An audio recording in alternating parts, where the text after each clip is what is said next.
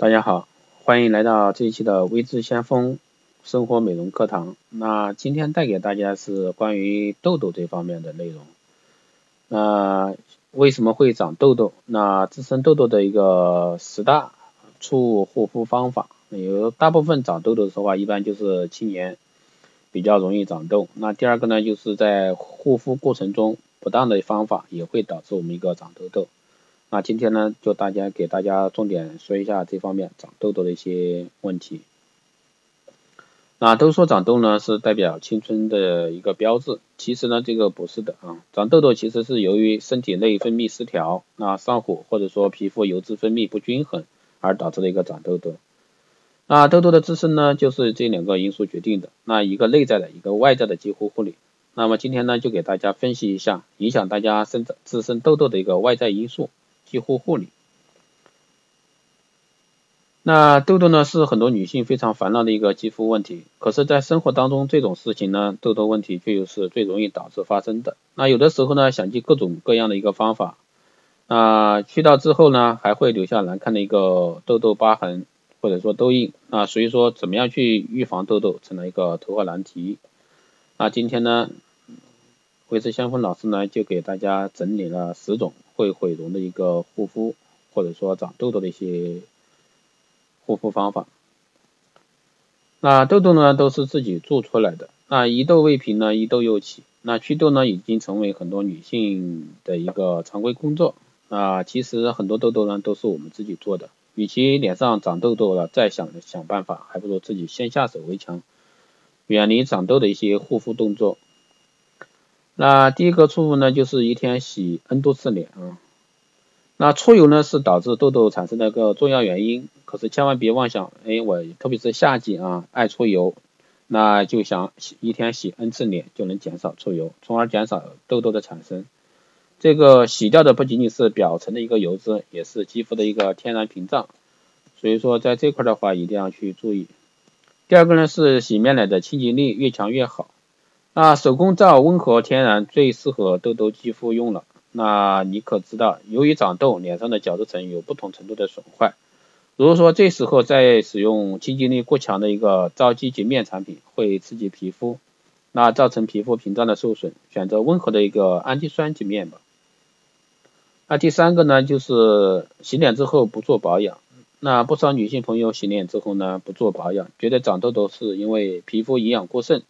啊，再擦保养品呢，会使痘痘更加疯长，而肌肤具有自我修复能力，所以说不需要保养品。殊不知呢，洗脸后不涂保养品呢，持续缺水的一个角质层受刺激，分泌更多的一个油脂，进而引起一个痘痘的大爆发。那第四个呢，是从不去角质，或者说去角质太频繁。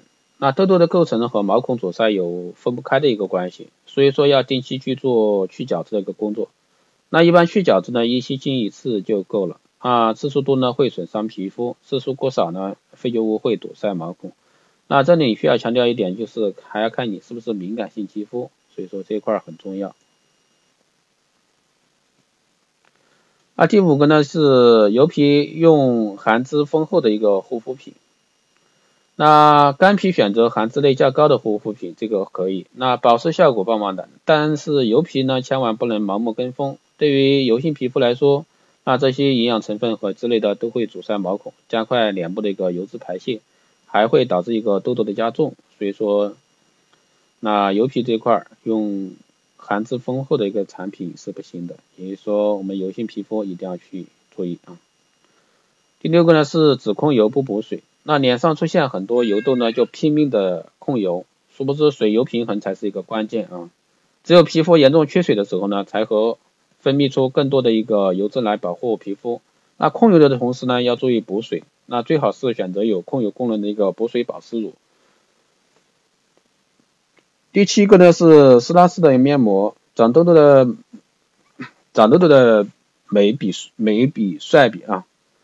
那最好不要用施拉丝的一个面膜，原因很简单啊，施拉丝的面膜对肌肤的损伤比较大，很容易导致痘痘的部位的一个炎症。很不利于痘痘修正和愈合。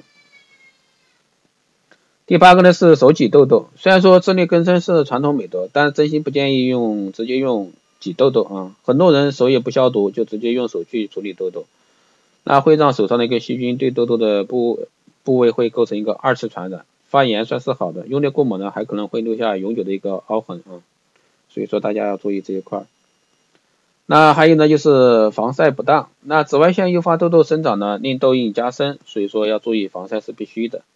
但是有些 SPF 值过高的一个防晒霜呢，会令皮肤不舒服，甚至致痘。所以说最明智的办法就是艳阳下呢少出门，或者说抹 SPF 适中的一个防晒霜，再打遮阳伞。那如果说你打了遮阳伞的话，一般建议 SPF 三十就足够了。那最后一个呢是激素类祛痘。那很多人呢都会选择激素类祛痘品，其实这是饮鸩止渴啊，很多人的皮肤就是在用激素类产品给破坏了，后悔不堪设想啊。这个激素类皮炎是很厉害的，所以说大家在用激素类产品时一定要慎重。如果很好的避免这种十种情况发生呢，加上合理的一个作息呢，是完全拥有一个完美无瑕的肌肤的。所以说大家在护理上也一定要注意。这就是带给大家的这一期生活美容的一个课堂，希望对大家有所帮助。如果说大家有什么问题的话，都可以来咨询我。那大家也可以在后台留言啊，都可以在后台留言，也可以加我微信啊，四幺八七七九三七零，四幺八七七九三七零，备注电台听众呢，我可以快速通过。好的，这一期节目就是这样，谢谢大家收听，我们下期再见。